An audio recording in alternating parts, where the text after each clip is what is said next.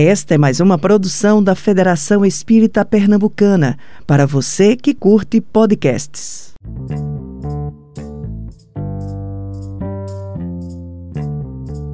Boa noite, boa noite. Essa daqui é a nossa live mensal do Instagram do Sou Jovem Espírita Pernambuco. Todos os meses a gente vem escolhendo um tema para poder bater um papo um pouco mais próximo, conversar mais um pouquinho, explorar um pouco mais. Acho que vocês já devem ter percebido que esse mês a gente trabalhou bastante nos posts aí é, os apóstolos de Jesus, né? Alguns específicos. E aí hoje a gente vai estar falando um pouquinho mais sobre um deles. E essa live acontece uma vez por mês, deve durar aí alguns 30 minutinhos, então vamos conversar mais um pouquinho. Hoje, para o nosso papo, eu tenho o maior prazer aí de chamar nossa querida amiga Jade. Oi, Jade, tudo bom? tudo bom, Que bom te ver, que bom te estar aqui. Estava ansiosa para nossa conversa. A gente teve muitas trocas aí essa semana, acho que vai ser um papo super legal. É, Jade, pessoal, ela é do, do FEAL, né, aí de Alagoas, né, Jade? E vai estar aqui com a gente hoje para a gente conversar um pouquinho sobre esse assunto que é João Evangelista, tá bom? E aí, Jade, vamos falar sobre João. João Evangelista e não João Batista, né? Muita gente confunde. Acaba que João Evangelista pode não ser tão conhecido por, é, pela grande maioria das pessoas aí, né? Mas então vamos começar falando um pouquinho quem que foi João Evangelista, Jade? Conta um pouquinho aí pra gente, compartilha um pouquinho aí com a gente o que é que você sabe sobre sobre João aí, de forma geral, para a gente começar. Ok, então, gente, falar de João, Alice, quando você me, me fez o convite, eu confesso que eu fiquei bem receosa, porque é uma responsabilidade muito grande. E eu tenho um carinho Sim. muito particular por João. Ele que foi o, o, um dos discípulos de Jesus, um dos doze, e foi, a gente entende que foi o, o mais jovem discípulo de Jesus. É, e tem algumas questões aqui que circundam a relação do Cristo com Jesus, com, com João, que são muito muito sensíveis, porque João era aquele que era chamado filho do trovão. Era o apóstolo é, apaixonado. E apaixonado energia... não amor. Exatamente, a energia da juventude. Então a gente entende que sendo ele o mais jovem, ele devia ter por volta ali dos seus 14, 15 anos, quando é convidado pelo Cristo para segui-lo. Uhum. E é muito bonito ver a forma como João recebe esse convite, porque Sim. é um dos primeiros a ser convidado e ali junto do seu irmão Tiago, quando escuta o convite de Jesus, ambos sequer param para pensar se iriam ou não aceitar. Eles aceitam. Uhum. Eu penso. É aquela que... festa, né?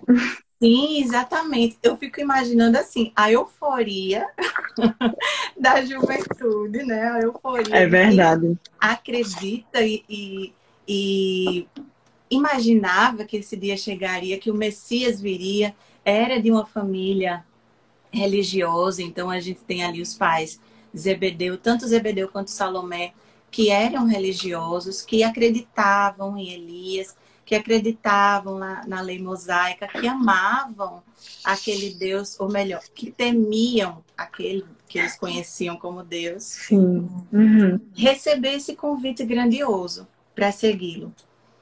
Foi um momento emocionante, assim, né? Realmente.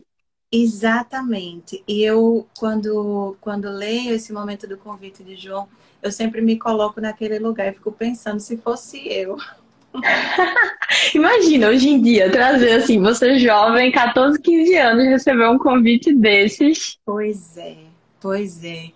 E aí, Alice, é bem interessante porque a gente vai ver na figura ainda infantil, vamos pensar assim, de João, é, uhum. a presença materna e paterna naquele instante. Sim. Então, ao receber o convite, eles vão contar para os pais, enquanto outros que haviam aceitado, Simão Pedro, que já tinha família, já tinha esposa, apenas aceitam, né? E eles vão contar para os pais que se preocupam, porque são pais, são mãe e Naturalmente, né? temiam né? por aquelas crianças. Então é muito muito bonito ver essa essa relação. E aí João, né, como a gente já falou, é esse que compõe os doze apóstolos, o mais apaixonado, eu imagino, pelo menos na minha Sim. leitura, Sim. o mais apaixonado, o mais sensível e um dos que amavam. Claro que todos, todos o amavam da sua forma, mas ele, com a sua sensibilidade, com a sua doçura, que eram características dele, ele amava. De maneira que quando a gente vai ler o Evangelho de João, é, é perceptível ali que ele coloca o, o seu coração.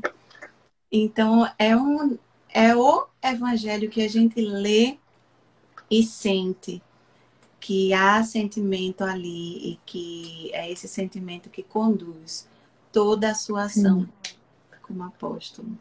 Realmente diferenciado, né? Você percebe na, como ele descreve tudo também. E até as vivências dele, né? A visão. Justamente por ele ser ter sido chamado muito novo, né? Eu acredito que isso tem uma, uma diferença na perspectiva das vivências que ele teve, né? Durante a, a, o Cristo em vida e após a sua morte também, né? Que ele também continuou propagando aí seus, é, seus conhecimentos, sua palavra e tudo mais. E eu queria só comentar que quando, quando tu estava falando sobre essa relação de João com família, né, com ZVD, o Salomé e tudo, ele, eu achei muito, acho muito bonito o, o, na Boa Nova, que tem o capítulo 4, né, que fala exatamente essa descrição. Fica aí a dica para quem quiser dar uma lida, né, depois e tudo mais. Mas eu acho muito bonito quando Jesus conversa, né, com seus, com, com eles, né, com os pais de João. E aí chega uma hora e Jesus começa a falar sobre o amor, sobre o que é isso que ele prega. E, e aí Zebedeu chega um momento que fala, mestre, meus filhos são teus, né? Eu acho tão, acho tão forte essa, essa passagem, né, Jade? É a confiança plena, né, Alice? Do, daquele espírito é, fisicamente envelhecido, mas um espírito nobre que não só acreditava na vinda do Messias, mas reconhece naquela figura também jovem, porque Jesus, a gente lembra, era jovem ainda. Sim. Uhum. E reconhece naquela figura a grandiosidade do Messias que foi prometido. Então, eu, eu creio que essa é uma das, das entregas mais nobres que a gente percebe ali naquela narrativa de Humberto de Campos, porque entregar os seus filhos, sabendo, cabe ressaltar, né? Sabendo que eles passariam por sofrimentos, que eles passariam Sim. por provações, que eles passariam por dores, e entregá-los de forma assim completa, eu creio que é um, um dos maiores testemunhos que a gente pode ver de amor a Deus, de confiança. É verdade de fé plena. É uma passagem muito bonita mesmo. E, e aí a gente estava falando, né, que João teve toda essa trajetória desde muito novo até depois, né, da, da, do desencarne de Jesus e tudo mais. E João foi um dos únicos, foi o único apóstolo a, a desencarnar de causas naturais, né? Curiosamente, quase centenário, né? Pois é, e é tão interessante, tem uma. É o, se eu não estou enganada, é no último capítulo do Evangelho de João, capítulo 21. Lá no finalzinho, é o último momento em que se encontram ali já após a crucificação e uhum. já relatando aqueles momentos em que Jesus se aproxima dos discípulos, retorna, aparece para os discípulos para dar alguns esclarecimentos e acompanhá-los Então, Jesus uhum. tem esse cuidado, né? Acompanha por algum tempo. Para que eles possam se sentir confortáveis e seguros para dar continuidade à tarefa. E tem um uhum. momento que é, João relata que se encontrava ali Jesus e Simão Pedro. Iam caminhando ali às margens do, do lago de Genezaré e percebem em algum momento que o discípulo amado os acompanhava. E aí, mais uma vez, eu imagino aquele, aquela criatura jovem que queria Sim. aproveitar, é, é lindo isso, queria aproveitar cada momento do mestre ali com ele. Então, uhum. acompanha e vai, não está ali juntinho, vai ouvindo a conversa, vai ouvindo as reflexões. E Pedro olha para trás e pergunta para Jesus: Senhor, e este? E aí a gente percebe que talvez havia, talvez houvesse ali entre os discípulos essa percepção de que havia uma relação diferenciada entre João e Jesus. Não que houvesse preferências por parte do Cristo, mas claro. que aquele espírito era sensível aos seus ensinamentos e, e se colocava, se entregava. E naquele instante, então, Jesus olha e diz: Se eu quero que este fique até que eu venha buscá-lo, que te importa? Segue-me tu. Esse momento, assim, para mim, é, é, é o mais bonito, eu diria de todo o Novo Testamento. Eu ainda ouso dizer. Porque é o instante em que a gente percebe, primeiro ponto, né? Jesus ali já destacando diante dos outros que aquele seria o discípulo escolhido para permanecer. Aquele ficaria, é não precisaria passar pela, pelos martírios que os outros passariam. E em segunda instância, além disso, é colocar, e aí eu penso que é um chamado para cada um de nós. Que importa as provas que o outro tem que passar? O convite é direcionado é para você, é para mim. Então, o que é que importa o outro? O que é que importa o que ele faz? Segue-me tu. Esse, esse momento, assim, é, é muito, muito bonito. Muito Não, bonito. Com certeza. E muito forte, né? Também. Mais uma prova aí, né, da, da confiança, da necessidade de a gente confiar e de entender que tudo acontece no seu momento e de respeito a cada um, a sua individualidade e ao seu caminho, né? A caminhada é em conjunto, mas o, o, o caminho é individual, né? Aí. Isso. E as particularidades de cada um, né, Alice? E pessoal que está aqui ouvindo essa noite, as particularidades de cada um, porque João, sendo esse discípulo apaixonado, ele tinha também os seus impulsos. Era impulsivo, uhum. ele era era irascível até em alguns momentos. E a gente percebe que ele tinha uma, uma confiança, né? A gente relembra o momento que Zebedeu entrega os seus filhos para Jesus. Ele ali se entrega de fato como, como filho, e segue Jesus como aquele mestre, aquele pai, aquele exemplo é, grandioso. E ele tinha confiança de compartilhar as dúvidas da mocidade, de compartilhar as inquietudes e, e os anseios é, juvenis ainda. E tem um outro momento assim muito bonito também, é, que é uhum. trazido por Humberto de Campos, num capítulo lá do Boa Nova, que se eu não me engano está intitulado Comunhão com Deus. Hum. É um momento que estão caminhando ali Jesus e João, e Jesus e João inquieto, pedindo que Jesus esclarecesse para ele como era que ele podia ter a comunhão com Deus. Então aí a gente vê que era confiança plena de dizer, Senhor, eu não consigo ainda, me diz o que é que eu posso fazer, me ensina. Jesus explica e ele não entende. Senhor, ainda não entendo. E ele finaliza esse diálogo pedindo, é, Senhor, quando tiveres a oportunidade de me ensinar como adquirir a comunhão com Deus, por favor, me ensina. O Senhor promete. Oh, meu Deus. Que delicadeza, né? Assim. E ao mesmo é tempo a persistência, né? De ele querer. Eu ainda não entendi.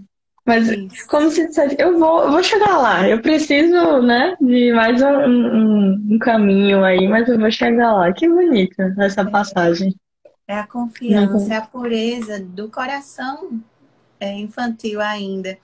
E aí, é. talvez por isso a gente entenda que é a esse espírito sensível, a esse espírito é, que tinha aquele desejo vivo de, de vivenciar de forma profunda a relação pai-filho com Deus, que Jesus uhum. confia a sua própria mãe. Gente, isso é, é, um, um, é tão significativo. Mas é. tão significativo. É a ele que Jesus confia os cuidados daquela que era a, o seu bem maior, o, a relação mais estreita né, que ele tinha e a quem ele devia, assim, como forma de gratidão por ter possibilitado a sua vinda e por ter compreendido a sua missão aqui conosco. Então entrega para aquela criatura os cuidados da própria mãe. E é muito bonito o momento que ele essa, essa fala dele, né? Já na crucificação de Jesus, em que João foi o único apóstolo também, né, a presenciar esse momento lá, fisicamente lá, em que é, João chega perto de Maria, né? E aí Jesus fala: Filho, eis aqui tua mãe, mãe, eis aqui teu filho. É muito significativa essa fala, né, Jade? E tudo que acontece depois disso, né? Exatamente. E aí Humberto de Campos que vem trazer também um, uma os detalhes, né? Ele que se encarregou Sim. pelo o, por trás das cenas. Lá no final do livro, né? Momento. Isso. É, porque a gente imagina aqui a, os sentimentos da mãe que acabava de perder, entre aspas, vamos, vamos, colocar aqui, era mãe. Era mãe, uhum. independente de, de reconhecer a grandeza do filho, de acreditar no pai, era mãe. E acabava de perder o seu filho da forma mais, mais dura possível. Uhum. Então, ela ali se encontrava vivenciando uma dor que eu, eu não creio que existam palavras que a gente possa utilizar que pudessem descrever esse sentimento. E naquele instante, Humberto de Campos fala que estavam ali mulheres, eram só mulheres que se encontravam ali diante da cruz, quando Maria, relembrando todo o processo de Jesus criança, do início das pregações, sente uma mão tocando seu ombro. E ao sentir aquela mão, quando ela olha para trás, vê ali a figura amorosa de João, que naquele instante só abraça e chora. E é aí que Jesus, ali aparentemente já é, morto fisicamente, recobra Sim. as forças e é, orienta, né? Filho, eis aí uhum. tua mãe, e mãe, eis aí o teu filho. Então eles Até se mantêm ali abraçados. Perfeito. Até a chegada dele nela é, é, muito simbólico, né? De chegar e a descrição que faz de colocar uma mão é, sobre seu ombro e tudo, né? Você vê o cuidado, essa sensibilidade transparecendo nesse momento também, né? É o sentimento, né, Alice? É o sentimento. Não por acaso João se autodenomina o discípulo amado.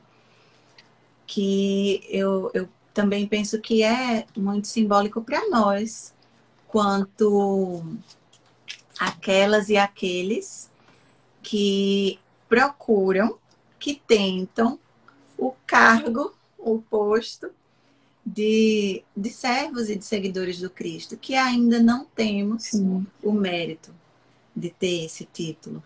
Mas a gente está aqui tateando. E ele vem de uma forma tão, tão simples, se colocar não é dizendo que ele que Jesus não amava os outros, mas reconhecendo o amor que Jesus sentia por ele. Assim como nós também precisamos reconhecer que quanto cristãs, quanto cristãos, quanto aqueles que se colocam na condição de de ouvir os seus ensinamentos e de segui-lo, também somos amados pelo Mestre, também somos os discípulos amados por Jesus. E reconhecer isso, isso. E reconhecer isso, é, eu creio que é permitir sentir esse amor em nós, nos sentir envolvidos por esse amor. Com certeza, Jane, com certeza. Como a gente consegue transpor um pouquinho para nós, né? Essa história aí tão bonita de João e essa relação aí dele com Jesus, com Maria e tudo mais. E aí, depois desse momento, Maria acaba se mudando é, para morar com João, né?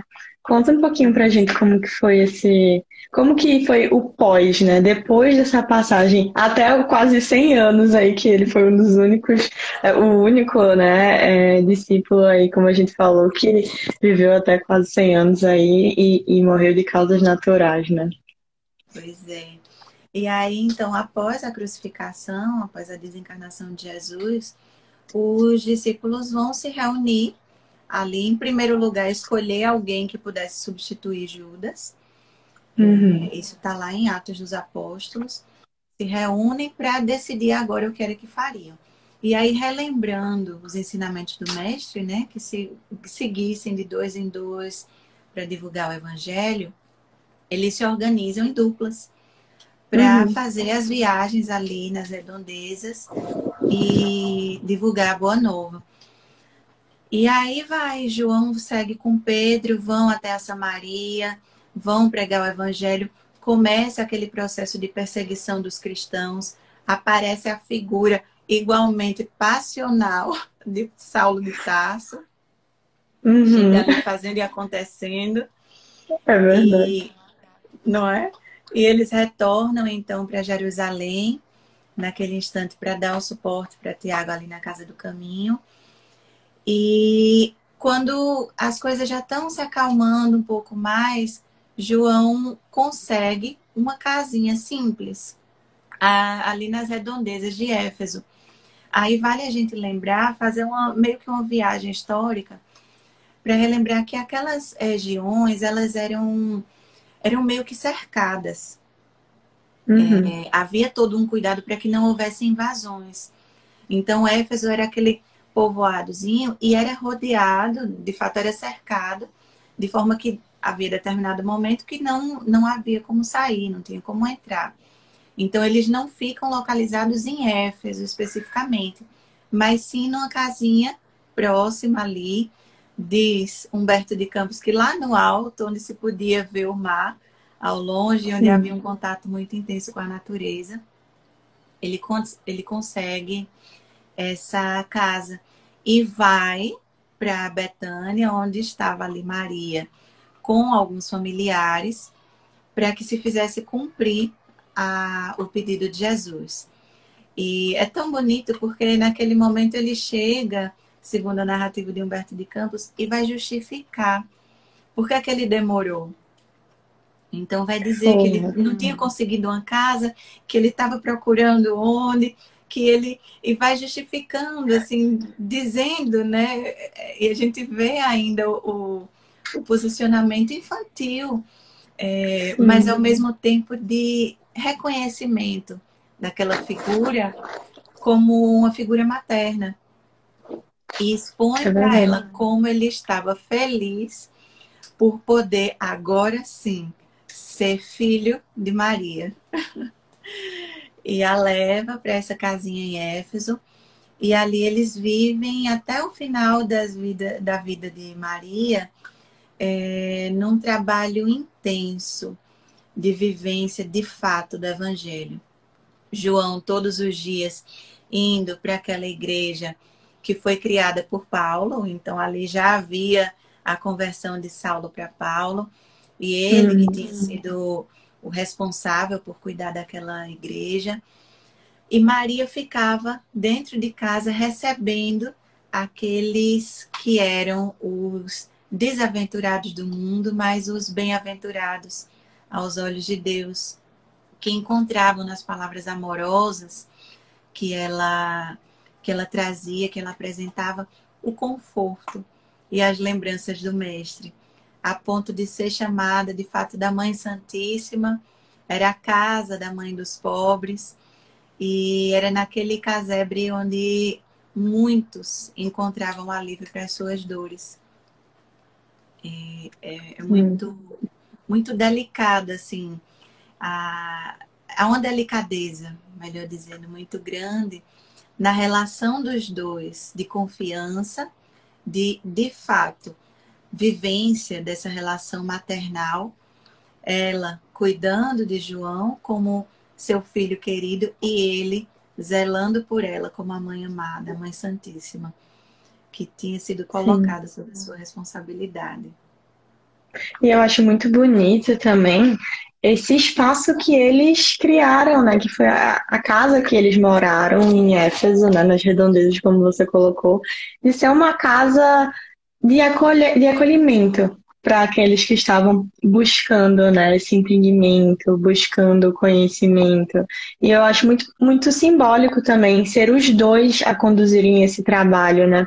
Maria ficava muito mais na casa, como você bem colocou, mas João também estava lá, né? Então, realmente é muito é, é, muito simbólico tudo, né? Aí, e assim acontece até o desencarne de Maria, né?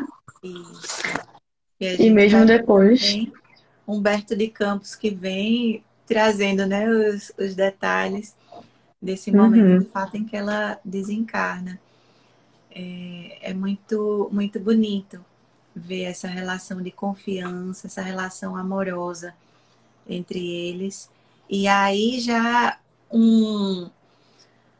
Não spoiler, né? Para nós espíritas, isso já é de conhecimento talvez ali já fosse iniciada aquela vivência de João com a natureza, a sua relação com a natureza, que mais tarde a gente vai ter no relato, nos relatos das boas novas, né, trazido com as, as claridades da doutrina espírita, a revelação de que seria esse espírito sensível às leis divinas e sensível a tudo aquilo que, que está relacionado às leis divinas, agora sim, já em comunhão perfeita com o Pai, que retorna ali naquela regiãozinha de Assis, como o como Francisco de Assis, para relembrar.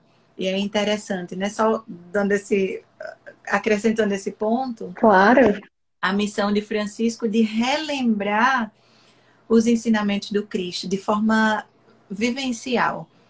Então, Sim. eu acredito que ninguém melhor do que ele, o discípulo amado, que tinha conseguido vivenciar, que pôde é, viver, de certa forma, os passos do Mestre ali, porque teve a vivência com a sua própria mãe e porque pôde ficar até o, o fim, até os momentos finais, é, divulgando a boa nova, ninguém melhor do que ele para vir e compartilhar de fato esse sentimento de comunhão com o Pai.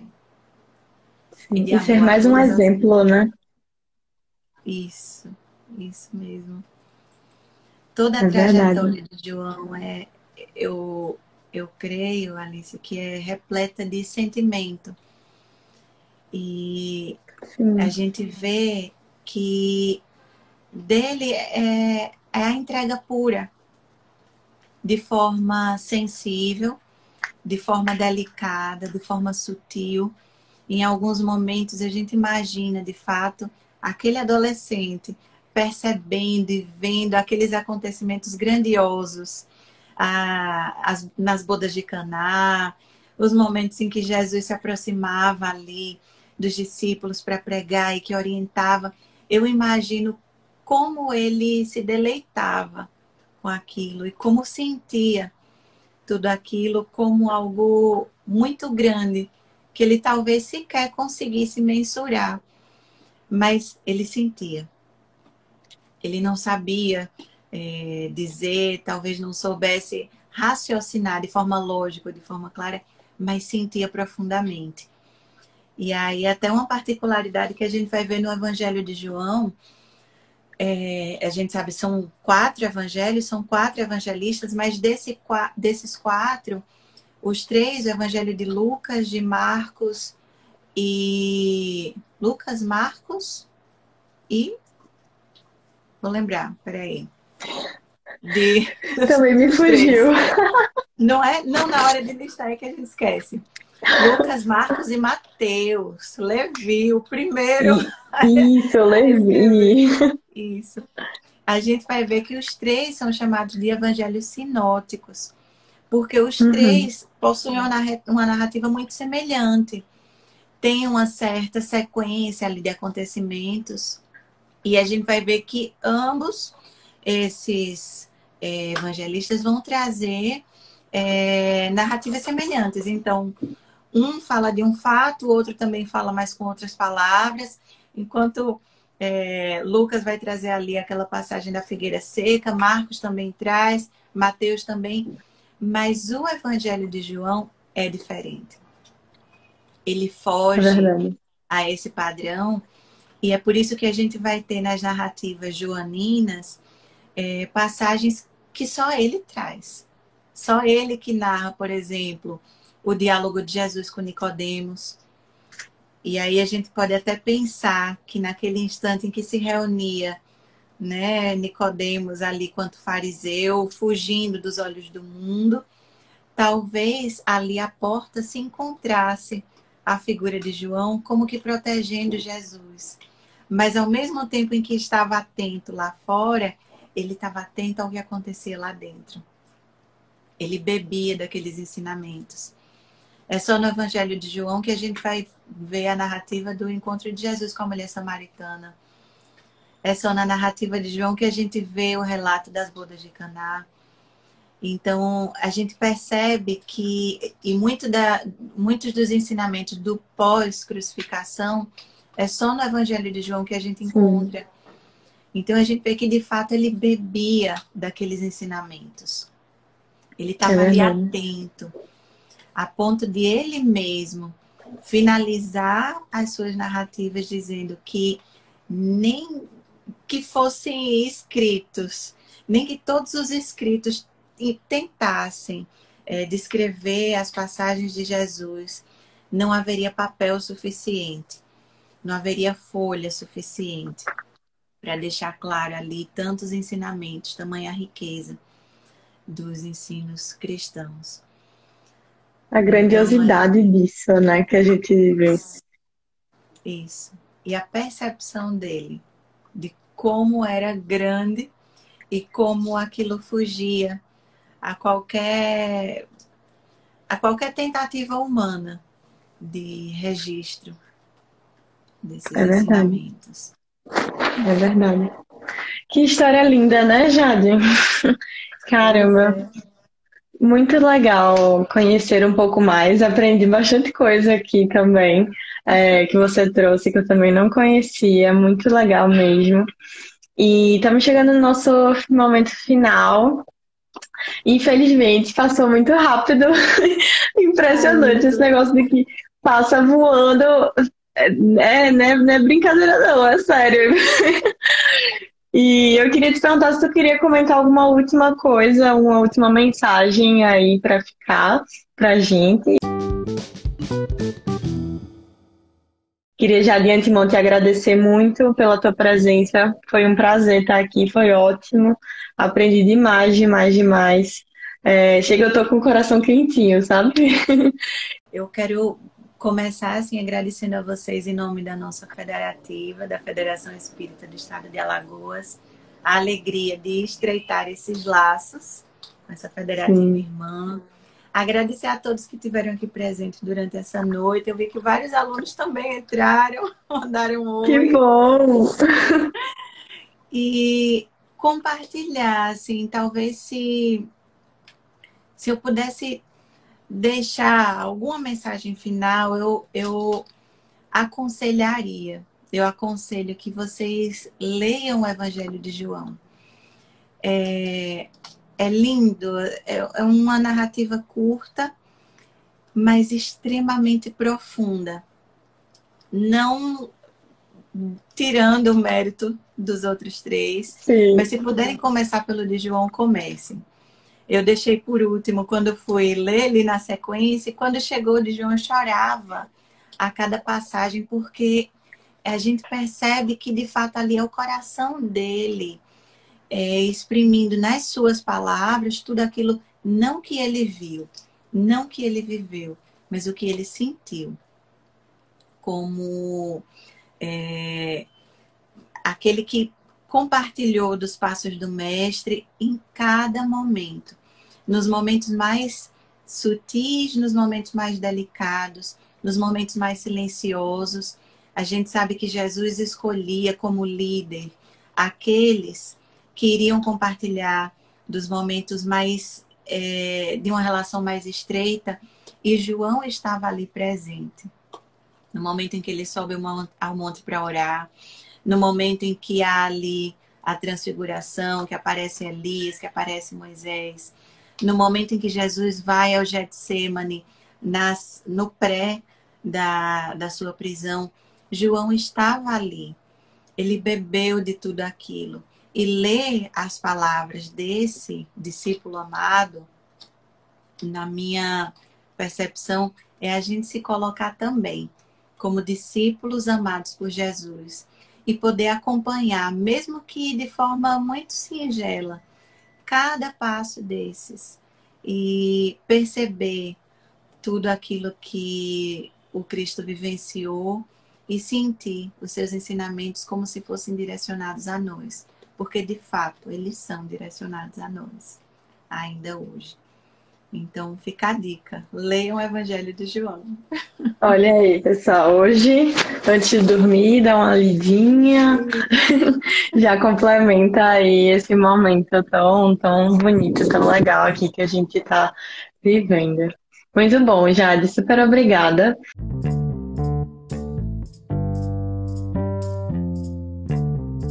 Você ouviu o podcast da Federação Espírita Pernambucana.